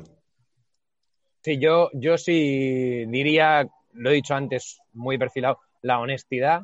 Y luego hay una cosa que creo que es muy importante y es ser muy amigo de tus amigos, porque eso, en mi opinión, ¿eh? hablo sobre todo de los hombres respecto a las mujeres, creo que las mujeres se fijan mucho en cómo tratamos a los demás. Los hombres nos fijamos menos en eso. Pero, por ejemplo, mi mujer, una cosa que nota mucho es cómo yo trato al resto de la peña. Y a una mujer, os juro que yo lo he visto, le puede enamorar más cómo tratas al resto de la gente que incluso a veces cómo le tratas a ella misma, ¿no? Entonces, para mí, ser un buen amigo de tus amigos creo que es algo que brilla, que alucinas también, ayuda mucho porque cuando la gente habla bien de ti, a la persona que está por pillarse de ti le suele ayudar mucho, ¿sabes? Entonces, ser un pedazo de amigo, tío. Estar siempre ahí, ser ahí, eso yo creo que, que, da un mogollón de puntos, os lo juro. ¿eh? Sí, ahora, ahora que Jesús comente, pero bueno, yo me acuerdo, tenía un colega con el que estaba hablando y hablábamos de un colega que le están costando mazo encontrar novia. Digamos que es que tiene el problema de que está intentando encontrar una piba que le complete. Y lo que no se da cuenta es que primero tiene que estar completo para tener algo que ofrecer a esa piba teórica. Y yo creo que en la amistad eso se da. O sea, si eres un simp de la vida, tío, primero invierte en tus amigos, que tus amigos te quieran, complétate como persona y tendrás mucho que ofrecer, tienes una especie de capital que ofrecer, que luego una piba, tío, dice, eso le enamora, dice, coño, este tío eh, es que tiene mucho que dar y entonces obviamente estará encantada de recibir y de dar lo suyo. Pero como vayas a buscar una piba para completar tus deficiencias, cuidado que igual te consigues una deficiente. Y no lo digo en plan deficiente desde el punto de vista físico, que es una pena, sino desde el punto de vista de una que viene tan incompleta, ¿sabes? Perdón, Jesús, di que estabas ahí pensando. Bueno, tampoco iba a inventar la pólvora ni me. pero eh, iba a englobar, lo iba, lo iba a explicitar en, en valores más, más general. vale, dale. Ciertos valores que puede, entra la, no, que entra la generosidad y entra el ser amigos de tus amigos y entra eh, la honestidad y entra mm, la integridad y también es importante pues que todos esos valores, para mí lo más importante, lo que, lo que decías tú creo que es, que es que tiene que ser esa, no es que eh, pillarme novia. ¿Qué, ¿Qué significa esto? Que además de hacer las preguntas pertinentes en el noviazgo, eh, tiene que verte ciertos valores que sean totalmente compatibles con los suyos, porque si no estás haciendo el tonto, porque mm, más que buscar una novia, buscas una mujer y buscas con quien vivir hasta la muerte. Entonces, eh, esos valores, primero compartirlos y luego, pues nada, que se vean, que se expliciten y que, comentado un poco. Sí. Yo creo que, que que se me olvidado lo que iba a decir. Lo importante es que, hay que estamos fuera de hora ya, ¿eh? sí, nos estamos estirando un poco, pero bueno, me gustaría sacar un tema más, que es el tema del primer hijo. Me parece súper interesante, o sea, me parece apasionante. Eh, podríamos sacarlo un poco y luego ya vamos cortando. Yo tengo otras preguntas después para Jesús, pero bueno, dale, Jorge, abre el melón. No, no, no, eh, ibas a decir algo. No, no, no, después, después de lo del tema. Va, eh, bueno, para resumir una cosa rápidamente de lo de buscar novia y tal, yo diría eso, eh, complétate tú a, ti mismo, sé buen amigo de tus amigos, eh, genera capital que tengas que ofrecer. Entonces, digamos, por ejemplo, capacidad de, de ¿cómo se dice? Coño, de, bueno, de entrega, de entrega, o sea, tener un buen trabajo y decir, oye, porque también hay una, una, fase biológica, es decir, una mujer si se va a quedar embarazada, durante nueve meses no va a poder trabajar y tú eres el que vas a conseguir el dinero y todo lo demás para ese niño. Y eso está ahí en la biología, es natural de decir, oye, yo tengo esa capacidad profesional eh, de cuidarte, de cuidar a gente, de ser responsable, de tener relaciones, etcétera, eh, que cuando tú estés embarazada como un puto planeta, sabes que vas a tener satélites girando alrededor, yo voy a ser capaz de darte todo lo que necesitas. yo creo que todo lo que sea invertir en ese tipo de cosas es importante. Y luego una cosa importante, me parece que la mayoría de las mujeres naturalmente necesitan seguridad o que es una cosa que se valora mucho y también se valora en un amigo. O sea, no es solamente en una mujer, está en un amigo. Es decir, la seguridad de que es una persona de palabra. Pues todo lo que sea invertir en eso, de ser una persona de fiar, eh, ser una persona que tiene la capacidad de cuidar a otros. Lo que decía antes Jesús de vivir por vivir para los demás y, de estar lo más completo posible, tener más que ofrecer, tener virtudes, etcétera, es lo que te va a ayudar a conseguir tu, novia de película, ¿no? No sé qué os parece esto. Esto como resumen. Yo, yo como yo decía que no era el mejor ejemplo, también metiendo un chascarrillo, porque, a ver, no soy ningún ejemplo de nada. Eh, y, el, y, y, muestra de ello es que nuestros amigos, así, cuando éramos más jovencillos y tal, lo que teníamos que usar con las mujeres siempre era el plana. El plana, era, muy sencillo, mentir. o sea, justo lo que acabas de decir.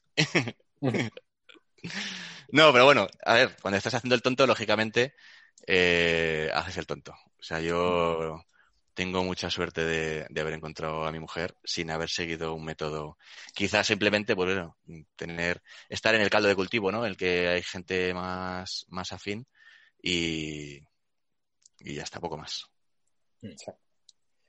Y luego otra cosa que iba a decir importante antes era distinguir entre lo que es enamorarse y amar. Yo creo que son dos cosas distintas. Enamorarse es una cosa que nos pasa a todos y oye, te puede pasar con tu secretaria, con, la, con tu prima, eh, con la amiga de tu hermana, lo que sea.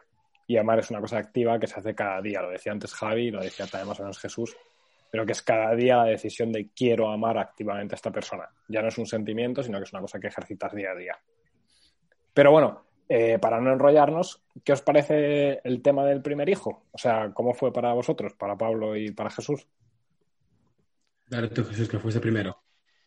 Bueno, a ver, el tema del primer hijo, pues mm, yo personalmente, ¿te cambia la vida? Sí. Eh, ¿Es lo mejor que te pasa en la vida? También. Eh, ¿Es un paso, un trauma, una cosa muy extraña y tal? Pues no te sé decir si tanto en mi caso, no sé si por esperado o por las expectativas, ¿no? De decir, oye, pues toda esta historia. Eh, y tampoco tenía las expectativas, eso, de, estar, pues eso, viajando con mi mujer, no sé qué tal. Pues nada, eh, a los cinco meses se quedó embarazada y tuvimos el hijo, la hija al año y poco.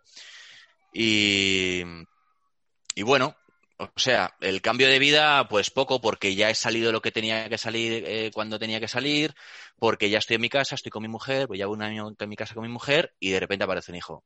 Ella tiene muchos hermanos, yo también, muchos sobrinos, los niños no nos dan miedo, cambiar pañales, eh, qué le pasa, mm, tal. Entonces, bueno, en mi caso, poco traumático. Al año siguiente, 12 meses más tarde, vino el segundo y fue mucho mejor que la primera porque la primera dio el coñazo tres o cuatro meses, sí que es verdad eso, eh, por la noche hasta las dos, tres de la mañana. El segundo fue un santo y muchas veces se comenta, los segundos uno más uno no son dos, sino que se multiplican, no sé qué. Para mí, no, en mi caso absolutamente no, fue mucho mejor dos. El pequeño santo en la cuna y la de un año ya estaba bien.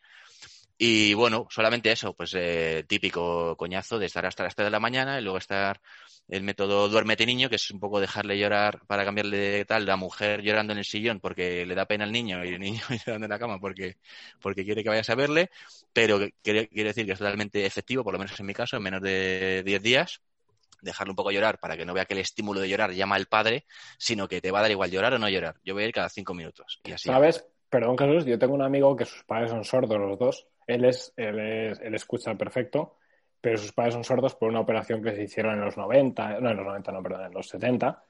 Eh, no sé exactamente, era alguna vacuna, alguna movida que salió mal, COVID, cuidado. Eh, mm. y entonces los padres se quedaron sordos después de haber nacido. Y este chaval no sabía llorar, tío porque desde bebé se daba cuenta que llorar no servía para nada y entonces él lo que hacía cuando se ponía enfadado o se ponía triste es golpear el suelo porque eso crea vibraciones y los padres se daban cuenta.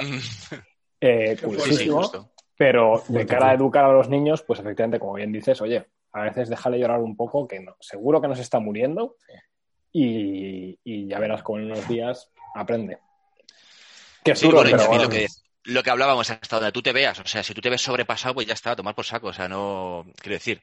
Pero bueno, que la experiencia, pues eso, muy buena y incluyendo que fue tener la primera peor que estar que tener dos. O sea que fue la primera fue guerrera, Mm. pero aún así muy buena. Hay que, hay que curtirse un poquito ahí al crisol. Oye, yo me acuerdo, tío, la primera vez que tuve el bebé de un amigo en brazos, recién nacidos, son súper pequeños, tío. O sea, los bebés cuando yo era enano no eran tan pequeños. Pero cuando tuve así de un colega, cogerlo en brazos y decir, tú, este bicho es súper, súper enano, a mí me marcó. Y fíjate que era el hijo de un amigo, ni siquiera de un hermano eh, o una hermana. Pero A lo mejor no lo una locura. Pero a lo mejor no lo, recorda- lo recordabas más grande porque eras más pequeño tú. Eso Ya, puede ser, no, no, no, pero también es cuando eres muy pequeño no, no te dejan niños de esa edad, es que son súper frágiles, tío. Pero que era un niño de cuatro días, eh, es que me acuerdo perfectamente, se llama Daniel, es el hijo de un amigo y nació el 31, 30 de diciembre. Y, y mi cumpleaños es el 1 de, de enero y entonces habíamos quedado los tres días y me fui a su casa y le pillé, tío, y me cabía aquí en el antebrazo, ¿sabes? Y me acuerdo la sensación de ponerlo ahí y decir, niño, no te muevas, yo tampoco me muevo y todos contentos, ¿sabes? Y me marcó mazo de decir, tú, es que son muy frágiles y es, es muy heavy la responsabilidad y yo me sentía como amigo. Imagínate como padre, tiene que ser un puto canteo. Para mí fue muy diferente. Eh, y yo creo que esto al final sudado. va un poco, va un poco, va un poco con el hilo. Va un poco con el hilo de que cada niño es un mundo, ¿no? Y cada, y cada pareja es un mundo. En nuestro caso, el primero fue el, el santo y el segundo un poco más el, el, el Balrog, que le llamo yo a veces para, para meterme con él. Porque las- tiene un carácter de la leche. Pero Hay, hay bastante nomenclatura del Señor de los Anillos aquí. sí, en esta casa somos muy, somos muy fans de lo, de, de lo de bueno, de Tolkien. ¿Tu mujer también sí. o, o tú eres el único friki como nosotros? Bueno, el, el friquismo se pega. Se pega, Y ¿no? mi mujer final- también es bastante fan ya, ¿eh?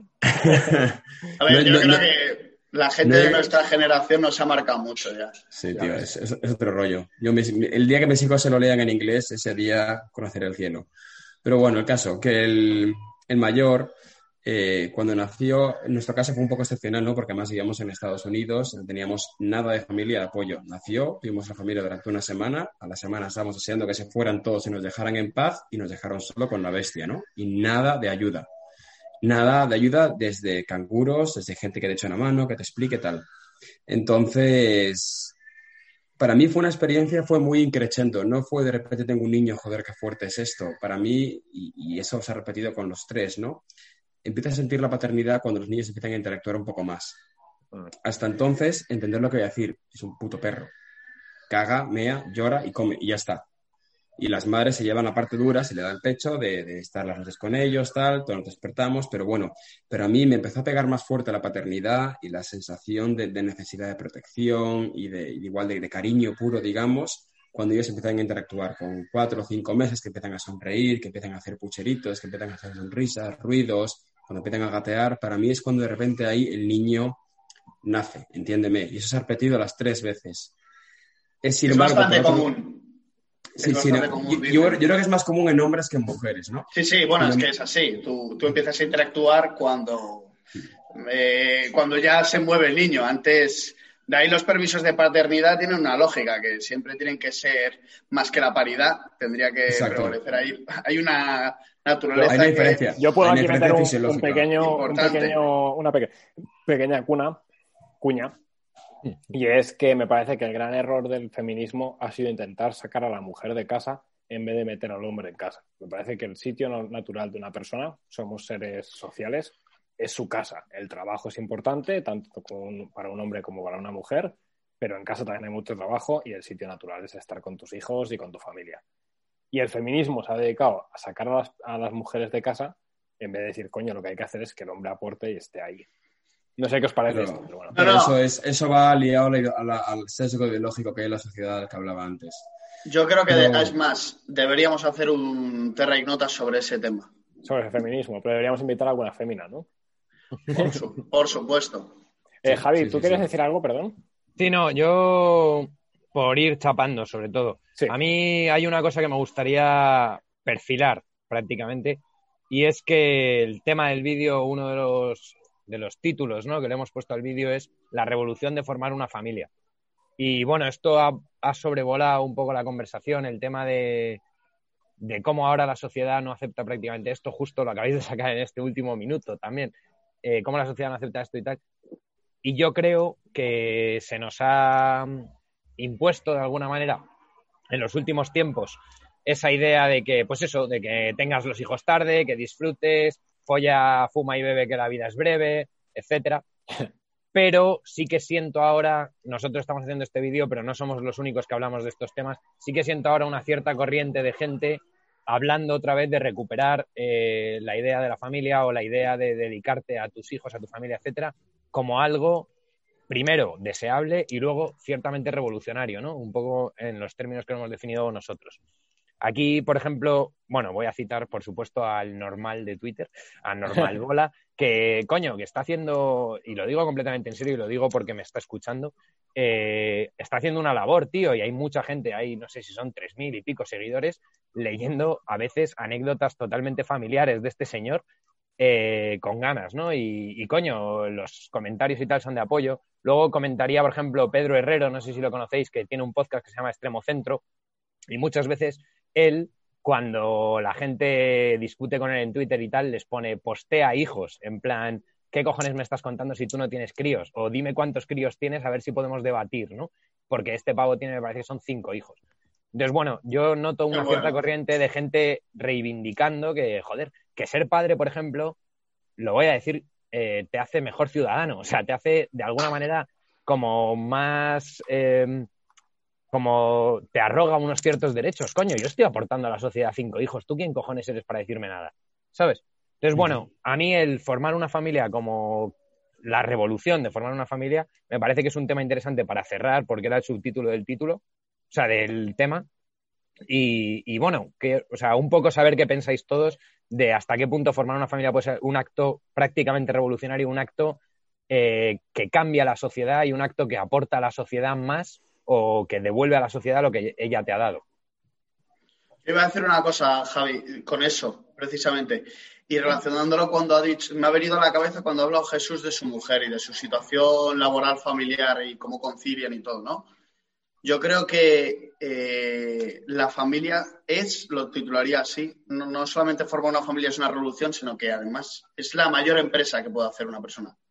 Y eso sí que tiene relación también con lo que ha dicho Jorge el feminismo mm, ha metido a la mujer, eh, ha querido sacar a la mujer de la familia en vez de meter al hombre dentro de la familia. Yo diría que además todo eso es el, problema que tiene el feminismo es olvidarse quizá de la familia, ¿no? Eh, como núcleo fundamental y, que precisamente el hecho de formar una familia eh, es, una mayor es la mayor empresa que puede tener una persona, tanto él como ella. Entonces, creo que yo creo que sería un tema e interesante, además para relacionarlo precisamente con el tema del feminismo. Y con esto paso la, bola a Morlac o a Jesús. sí, Nada, eh, sí, a ver, es que evidentemente, lógicamente, todo esto que hemos dicho, que es muy bonito, ¿no? De tener la familia por los beneficios que conlleva, con lo que sea, lógicamente conlleva sacrificios, de renunciar a cosas y de estar en el día a día picando piedra pero mm, yo soy de la opinión de que mm, ir a la División Azul a morir me motiva más que ir a, algo, algún sitio así más flower power que sé que voy a, salir ganando. ¿Me explico? Entonces, es algo que me pone más eh, en la sí me, pone más eh, a tono la sangre, ¿no? Eh, Lo cual ayuda mucho a tener hijos, ¿eh? ¿El que, se ha cortado, perdón? Que lo cual ayuda mucho para tener hijos, digo. A ver, es que yo... Claro, eh, no sé, yo estoy en el punto este. Hay mucha gente como que es como masoquista, como que te ve todo, ay, qué guay, no sé qué, en Twitter, las fotillos, no sé cuántos, y dices, oye, no, no, ojalá, ojalá, estoy cambiando pañales con mierda hasta en la cabeza, ojalá, no sé cuánto. Bueno, vale, entiendo que eh, lo dicen porque, joder, ven ese bien mayor y hay gente que lo ve. Pero también hay gente que no lo ve y pienso que diciendo las cosas como son eh, es mucho más producente que decir todo es muy bonito y luego las expectativas, las expectativas llegan y viene Samantha Villar, creo que era, o no sé quién, que dice, pues tener un hijo es una puta mierda, porque a mí me ha vendido esto, esto, esto, esto, esto, tiene muchísimo bombo diciendo la mierda que es tener un hijo, si lo supiera no lo habría hecho, que veremos el hijo cuando vea toda esta a su madre hablar de que no tal, pero le han vendido una mentira. Entonces, coño, eh, aun vendiendo mentiras, hay la natalidad que hay. Vamos a decir la verdad. Esto es una empresa, como hemos dicho, una inversión en todos los sentidos, no solo económica, sino afectiva, sino de tiempo, sino de todo, de renunciar a cosas, y es la mejor inversión que puedes hacer. Y creo que cuanto más cueste, más valor se le da. Si es algo que puedes elegir esto o lo otro, el mismo precio, bueno, pero tú lo pones a un, a un precio de Cartier, ¿no? A un, a un standing que dices, oye, no puede cualquiera, oye, espérate, no vayas aquí, que te vas a ir a morir a la guerra, no sé qué. Oye, no, yo quiero ser un caído por Dios y por España. y eh, es lo que te lleva, ¿no? Un poco a, luchar por una grandísima gesta, no por cuatro mierdas. Yo en, esa línea me, gustaría, me gustaría acabar diciendo que, el, con tu comentario, Javi, haciendo un paralelismo que muchos reconoceréis, yo creo que formar una familia hoy en día es una heroicidad, es, es algo heroico pero creo que todos estamos llamados y todos somos capaces de tener esa, ese héroe dentro de nosotros. Y yo creo que eh, eh, las familias se han sacado adelante por héroes, pero todos estamos llamados a ser ese héroe y todos pueden. Solo hace falta que tengas la voluntad para hacerlo. Yo cogiéndote esa línea, creo que es que es así, tío, y que, que es que en realidad estamos llamados a, a, mucho más. O sea, que me parece que nos están vendiendo una felicidad de nivel Netflix y, efectivamente, como bien dices, la vida es un poco épica y estamos llamados a ser héroes, tío. O sea, igual no eres William Wallace, igual no eres eh, Hamilton, pero estás llamado a mucho más. Entonces tienes que conseguir llegar a ser la persona que siempre has sido. Y formar una familia es una de esas formas de hacer una revolución y decir, tío, una revolución de amor. Es decir, oye, yo voy a cambiar el mundo a través de cambiar la vida de mi mujer o de la persona que está cerca mía y, de mis hijos o de aquellos que tengo alrededor.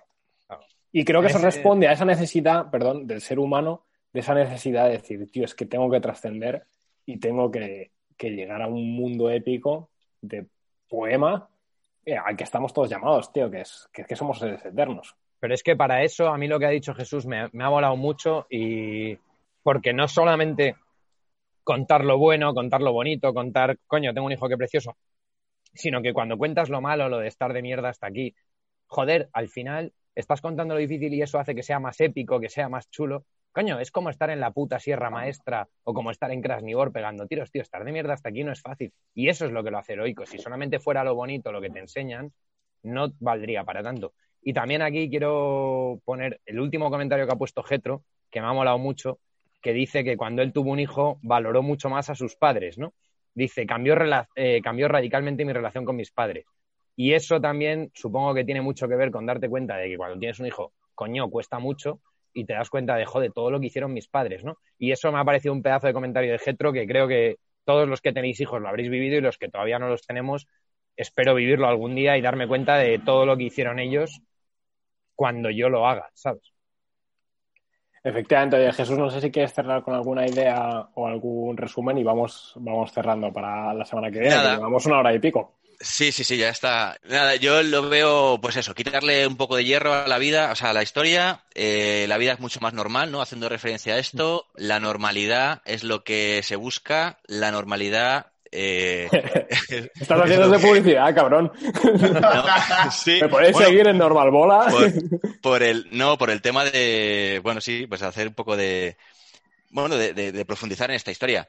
Quitarle tanta, tanta historia, tanto pensárselo, tanta movida y, y nada. Y, y, por ello, porque es que cuando, morirá, cuando muramos ya descansaremos. Yo creo que la vida es una aventura, hay que vivirla y, para adelante.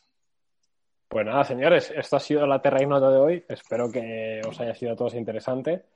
Eh, se quedan muchos temas en el tintero, pero volveremos. Así que nada, la semana que viene, a esta misma hora, a las, a 7 de la tarde, domingo, hora española, eh, una hora más en Canarias o menos, o como eso, eh, pues estaremos aquí de vuelta. Jesús, muchísimas gracias, tío.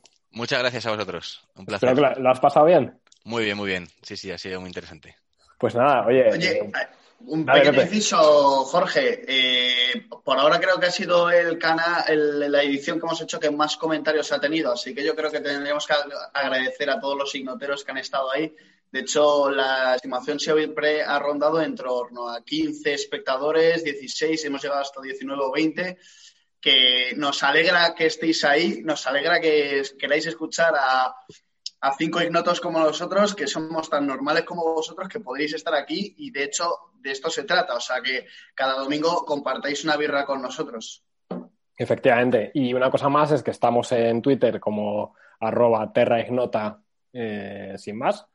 Eh, si queréis seguirnos y ponernos los comentarios. Y luego, por supuesto, si alguno sois un friki de algún tema o tenéis algún tema que os mola mazo, que sea interesante, pues eh, sois más que bienvenidos. nos ponéis un comentario y vamos hablando, ¿vale? De hecho, así hemos conectado también con, con Jesús. Pues nada, caballeros, muchísimas gracias a todos, gracias a los que habéis escuchado hasta esto y nos veremos la semana que viene. Un abrazo. Un abrazo.